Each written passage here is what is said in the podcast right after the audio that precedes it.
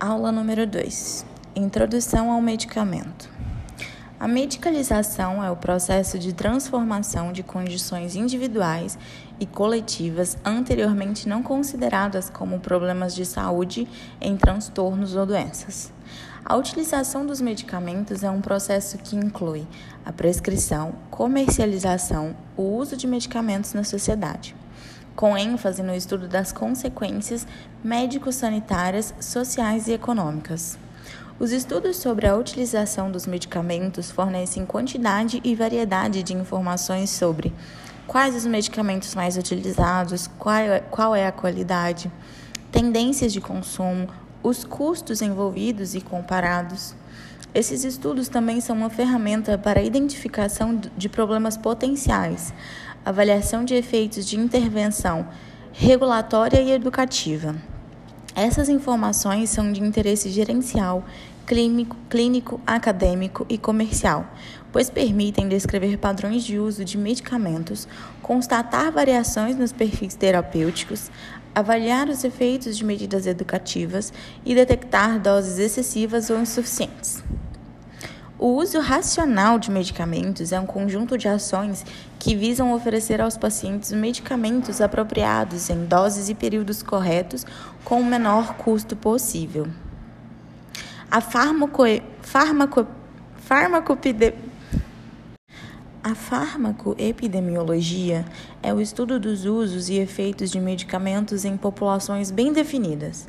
Esse é o campo de conhecimento relacionado com o impacto que os fármacos têm em populações humanas. A farmacovigilância é a ciência relativa à identificação, avaliação, compreensão e prevenção dos efeitos adversos ou quaisquer problemas relacionados ao uso dos medicamentos. Aula 3. A importância da adesão ao tratamento. Adesão. O quanto o comportamento de uma pessoa corresponde às recomendações do médico. O paciente tem autonomia, é membro ativo do tratamento e uma boa adesão implica na habilidade do paciente de cumprir com as recomendações, utilizar como prescrito, adotar as mudanças aconselhadas no estilo de vida e realizar os procedimentos diagnósticos e de monitoramento recomendados. Não adesão consiste em um desvio significativo do tratamento ou do esquema terapêutico prescrito, mesmo que esse desvio não apresente repercussões clínicas.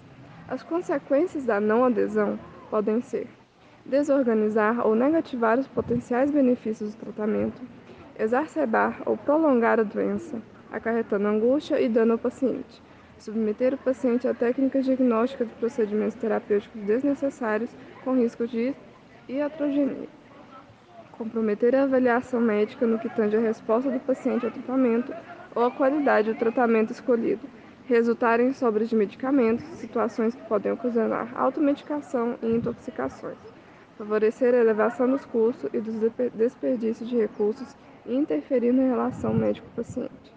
A falta de informação sobre os medicamentos é apontada como uma das variáveis mais significativas e de maior impacto, em termos mundiais, sobre as razões pelas quais os indivíduos não cumprem adequadamente seus tratamentos. A automedicação. Prática de utilizar substâncias de ação medicamentosa sem o aconselhamento ou acompanhamento de um profissional de saúde qualificado.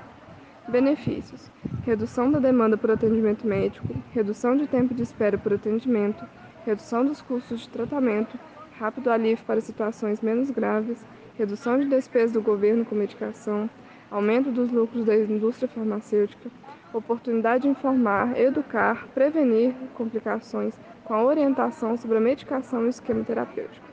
Os riscos: promover diagnósticos errados, escolha da terapia inadequada, retardo do reconhecimento da doença com possibilidade de agravamento do quadro, ingestão errada de medicamentos, efeitos indesejáveis graves, possíveis interações com outros medicamentos.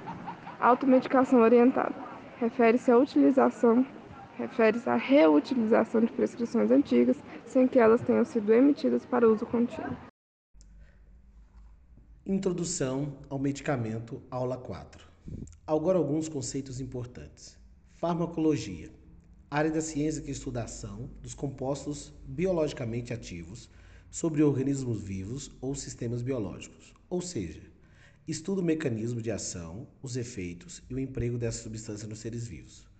Compostos biologicamente ativos podem estar presentes em medicamentos, plantas, alimentos, bebidas, cigarros, cosméticos e substâncias ilícitas. Medicamento produto farmacêutico com finalidade profilática, curativa, paliativa ou para fins de diagnósticos. Remédio qualquer recurso terapêutico para aliviar sintomas, prevenir ou tratar doenças. Psicoterapia, fisioterapia, aromaterapia e farmacoterapia. Farmaco ou princípio ativo composto químico caracterizado molecularmente, cuja ação farmacológica é conhecida e responsável, total ou parcialmente, pelos efeitos de um medicamento. Psicofarmaco ou farmaco psicoativos, agente químico que atua sobre o sistema nervoso central, capaz de alterar processos mentais, promovendo alterações no comportamento, na percepção e na consciência. Droga, do holandês drog, seco, toda substância de composição química definida ou não, que pode afetar qualquer função de uma célula ou organismo. Pode ser sintético ou de origem natural. Nome dos fármacos: químicos, segundo estrutura química. Genérico, nomenclatura oficial. Fantasia, nome comercial. Classificação dos fármacos: natureza química, segundo sua estrutura química. Mecanismo de ação: refere-se ao conjunto de ações desencadeados para promover a ação do fármaco. Classe terapêutica refere-se à condição clínica na qual o fármaco é utilizado. Medicamento é tudo igual? Você sabe a diferença? Medicamento de referência. Medicamento inovador, com eficácia, segurança e qualidade, comprovado cientificamente, registrado na Anvisa, comercializados pelo nome da marca. Medicamento similar. Medicamento que contém os mesmos princípios ativos, a mesma concentração, forma farmacêutica, posologia, via de administração e indicação do medicamento de referência, podendo diferir no tamanho e forma do produto, prazo de validade, embalagem, rotulagem, expeciente e veículos, devendo sempre ser identificado por nome da marca. Medicamento similar equivalente são medicamentos que possuem o mesmo princípio ativo e igual quantidade, forma farmacêutica e via de administração que o medicamento de referência, cumprindo os mesmos padrões de qualidade e desempenho. Um medicamento similar só pode substituir seu respectivo medicamento de referência após passar por testes laboratoriais que comprovem a equivalência, iguais aos que são exigidos para os genéricos. Os que já cumpriram esse processo são chamados de similares intercambiáveis ou similares equivalentes. Medicamento genérico medicamento idêntico ao da referência, produzido após expiração ou renúncia de proteção patentária ou de outros direitos de exclusividade, quebra de patente. Sua eficácia, segurança e qualidade comprovadas pela Anvisa. Designado pelo nome genérico, é intercambiável com o medicamento de referência. Referência: produto da marca, nome comercial. Genérico: não tem nome comercial ou nome é o princípio ativo, embalagem identificada com a letra G. Similar e equivalente: produto da marca, nome comercial. Intercambiável: como diferenciar os medicamentos? O que deve se observar na embalagem de um medicamento? Apresentação, nome do princípio ativo, Lei do medicamento genérico, dosagem, uso, conteúdo. Via de administração: código de barra, taja amarela de identificação do medicamento genérico e tinta reativa.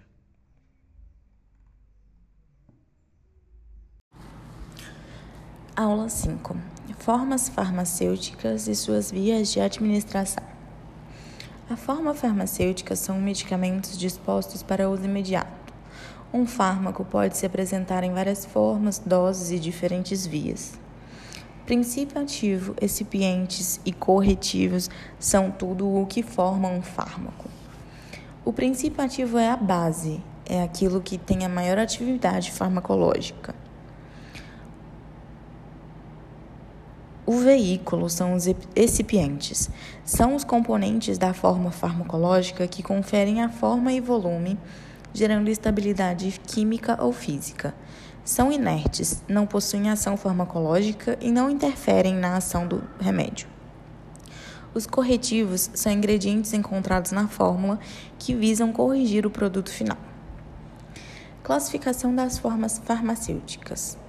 A classificação das especialidades são preparadas e embaladas, apresentam o um nome fantasia ou o um nome genérico da, do seu princípio ativo. Oficinas são aquelas que a fórmula e técnica encontram-se inscritas e descritas nas farmacopeias em formulários. Classificação magistrais são aquelas cuja fórmula é personalizada e de autoria de clínico. As formas farmacêuticas sólidas são granulados, cápsulas, comprimidos, revestidos ou não, pós e dráguias. Outras formas farmacêuticas sólidas são os efervescentes, mastigáveis, adesivos, orodispersíveis, pós-granulados e implantes. Sobre a partição dos comprimidos. Um comprimido somente pode ser partido ao meio em situações específicas, respeitando sempre as indicações da bula. Quando não há dose indicada ou quando a dose tem que ser ajustada ao peso, se for criança ou idoso. Quando necessária, essa decisão deve ser compartilhada entre os membros que cuidam do paciente. Outras formas farmacêuticas são as líquidas, que são soluções, gotas, xaropes, suspensões, elixires. As semissólidas, que são pomadas, cremes, géis, pastas e são utilizados para uso tópico. As vias de administração de medicação são as formas pelo qual o fármaco é introduzido no nosso organismo. O local de absorção é por onde é a passagem de um fármaco e qual é o seu local de administração para que o plasma faça efeito. Cada forma de farmacêutica tem a sua administração adequada. Oral, sublingual e parental. São parental são os injetáveis e soluções ou suspensões injetáveis. Cutânea são as pomadas e cremes. Nasal, oftálmica, auricular e pulmonar, que são os aerossóis. Vaginal e retal, que são comprimidos vaginais ou retais, cremes e pomadas a via enteral. Esse é como o comprimido acessa o nosso trato gastrointestinal, que é por onde ele passa sempre que a gente engole um comprimido. A parenteral.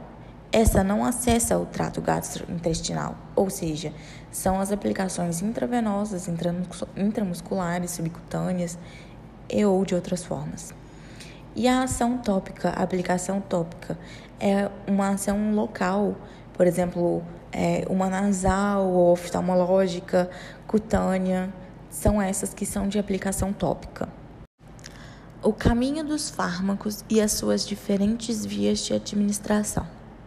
O comprimido passa pela nossa garganta, desce pelo esôfago e chega ao estômago.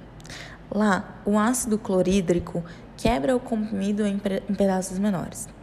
As dragas e cápsulas são resguardadas por, por películas isso impede que elas sejam destruídas nessa fase. Então, os seus pedacinhos chegam ao duodeno, que é o primeiro trecho do intestino delgado.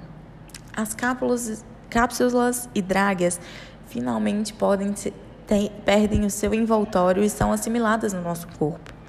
Os princípios ativos então caem na corrente sanguínea e passam a circular pelos vasos. Quando chegam ao local em que vão agir, se ligam a receptores presentes na superfície das células e desencadeiam uma série de ações. A via de administração líquida. Esse, mesmo que seja via oral, tem absorção muito mais rápida, pois não precisa passar pelo processo de desintegração. Intravenoso consiste na aplicação da substância líquida diretamente na veia, alcançando a corrente sanguínea no mesmo instante, e o efeito do medicamento é muito mais rápido. Subcutâneo é uma técnica na qual um remédio é administrado com uma agulha na camada adiposa, ou seja, na gordura que fica na pele, e principalmente aplicado na região abdominal ou atrás do braço. Essa também tem uma, uma rápida absorção e é por isso que faz um efeito mais rápido. Intramuscular são os medicamentos que são depositados profundamente no nosso tecido muscular, que é bastante vascularizado, podendo assim absorver mais rapidamente. Tem a sua absorção va variada, podendo ser rápida ou lenta, de acordo com a formulação do fármaco. Sublingual. Esses levam o princípio ativo que quase instantaneamente ao local que necessita de tratamento. A absorção é bem mais rápida, pois não é prejudicada pelo metabolismo, como no caso dos comprimidos. A inalação. Esse entra pelas nossas vias respiratórias, segue para os pulmões, que transfere para o coração e bombeia para o corpo todo. Biodisponibilidade de fármacos. A fração é do princípio ativo que foi administrado que alcança a circulação sistêmica na forma inalterada e disponível para ser distribuído e alcançar o sítio de ação. Vem como ser metabolizado e excretado. A biodisponibilidade está relacionada à estabilidade do fármaco, à rapidez da sua absorção, sua metabolização e a interação com o seu corpo. Os critérios para a escolha da via de administração são: quanto ao paciente, assentimento e concordância, patologias existentes, nível de consciência, impedimento físico de acesso. Quanto ao medicamento, propriedades físico-químicas, propriedades organolépticas e farmacocinética. Quanto ao efeito, são sistêmicos ou localizados na latência e duração. Aula 6. Introdução à farmacocinética e o tempo de meia-vida plasmática dos fármacos. Para que o fármaco possa exercer o seu efeito biológico, ele precisa ser transportado por membranas biológicas, fugir da distribuição para áreas indesejadas e resistir ao metabolismo, alcançando o seu sítio de ação em concentração adequada e interagindo de modo específico com seus alvos terapêuticos. O sucesso terapêutico depende da escolha do medicamento correto, da forma científica racional e da adesão à medicação do paciente. Os processos farmacocinéticos são processos dinâmicos que duram desde a administração até a sua total eliminação do organismo. A velocidade com que esses processos afetam o início, intensidade, duração e ação do fármaco. Esse processo é feito através de absorção, distribuição, biotransformação e excreção. Tempo de meia-vida plasmática do fármaco. É necessário para que a concentração plasmática de um fármaco decaia à metade, calculando após a sua administração em dose única, independente da dose.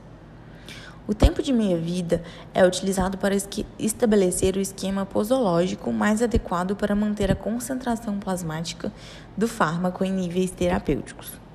Normalmente, em terapias de manutenção, os fármacos são administrados em doses repetidas, e isso promove a concentração plasmática constante, pois a dose administrada substitui parte do fármaco que já foi metabolizado ou excretado pelo nosso corpo. Quanto menores e mais frequentes forem as doses, mais essa situação se aproximará da observada como uma infusão contínua e menores serão as oscilações de concentração. O perfil de concentração plasmática em função da via. A intravenosa tem um início de ação muito mais rápido e uma duração média. A intramuscular tem um início de ação rápido também e mantém um tempo de duração longo. O subcutâneo tem um início de ação mais lento, mas o tempo de duração do fármaco é longo. O a medicação oral tem um início de ação bem lento, mas também tem uma longa duração.